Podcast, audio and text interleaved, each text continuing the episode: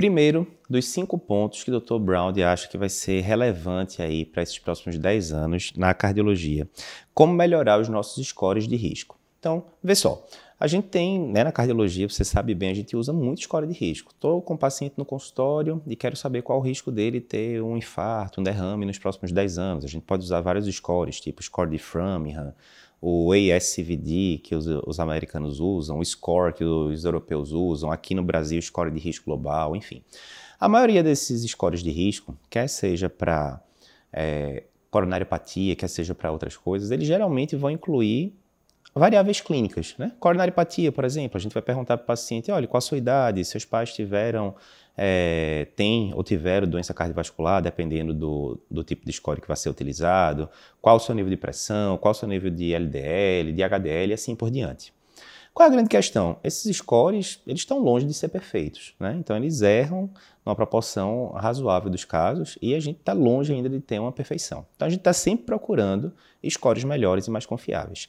Nesse cenário, o primeiro ponto que o Dr. Brown toca são os scores de risco poligênicos, né? onde eles vão misturar variáveis clínicas com variáveis genéticas. Né? Então, vê, a gente sabe que tem algumas doenças que a gente chama de monogênicas. Se tiver uma mutação ali naquele gene X, a pessoa vai ter a doença. É uma coisa meio determinística.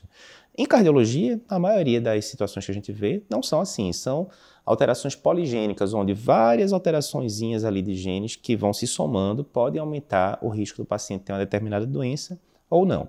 Então, nessa parte de scores poligênicos, o Dr. Brown cita é, dois campos, principalmente. Coronariopatia, isso ele já citava lá atrás, é, a gente cobriu uma aula parecida dele, acho que quatro ou cinco anos atrás aqui no Cardiopapers, ele já falava dos scores de risco poligênico, onde a gente vê que na hora que você soma essas medições poligênicas, né? Você, o paciente vai lá, faz dosagem de sangue, aí vários polimorfismos genéticos são avaliados, alguns que aumentam o risco de coronariopatia, outros não. Ok, então o que, é que, acontece? Se você pega um paciente que você classificou ele como baixo risco pelo Framingham da vida, mas no score poligênico ele tem vários polimorfismos ali que aumentam o risco de coronariopatia, bem, na verdade esse paciente não é tão de baixo risco como se pensava. Ele tem um risco bem maior do que você poderia julgar apenas pelo score clínico. Do mesmo jeito, tem um paciente que você já previu que é risco alto, né? Ah, 10% de risco de ter eventos nos próximos 10 anos. Se você vê que ele tem determinados polimorfismos ali presentes, esse risco pode ser bem maior do que 10%, pode ser 15%, 20%.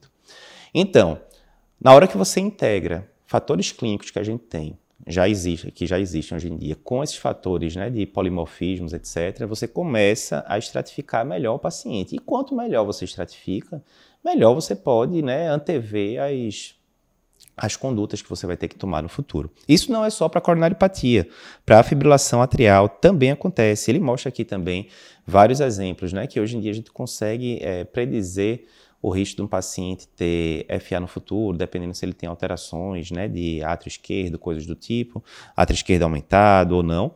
E na hora que a gente vai somando com outros fatores né, de polimorfismos genéticos, você vai vendo que esse paciente pode ter um risco maior do que você pensava. É só você parar para pensar o seguinte: FA normalmente ele, ela tem substratos por trás, né? Os fatores de risco clássico, hipertensão, apneia do sono. Às vezes você faz um ecocardiograma do paciente, ele já tem átrio esquerdo aumentado, por exemplo. Ok. Mas e aqueles casos de pacientes jovens que não tiveram fatores de risco nenhum? Não tem libação etílica, né? não é um Holiday Heart Syndrome, não tem hipertensão, não tem obesidade, se alimentam bem e por aí vai.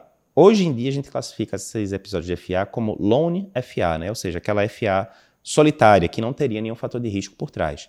Mas cada vez mais se vê que esses casos de lone FA, na verdade, eles têm polimorfismos genéticos aí que podem aumentar esse risco.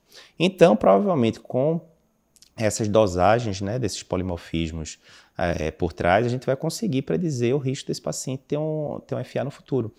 E aí a gente já pode anteceder, é, antecipar as perguntas. Nesse paciente que um score né, poligênico dissesse que o risco é maior, o que é que eu vou ter que fazer com esse paciente? Será que eu vou ter que botar um holter nele com frequência? Será que eu vou ter que botar um loop recorder, né, que fica vários dias ali, ou, ou semanas até com o paciente, para ver se, se ele tem alguma coisa? Isso já é um questionamento para o futuro, mas na opinião do Dr. Brown, nesses próximos 10 anos a gente vai ter cada vez mais os scores que a gente está acostumado a usar, basicamente com fatores clínicos, se associando agora com avaliação de polimorfismos genéticos também, que vão ficar cada vez mais disponíveis e a tendência é que fiquem cada vez mais baratos.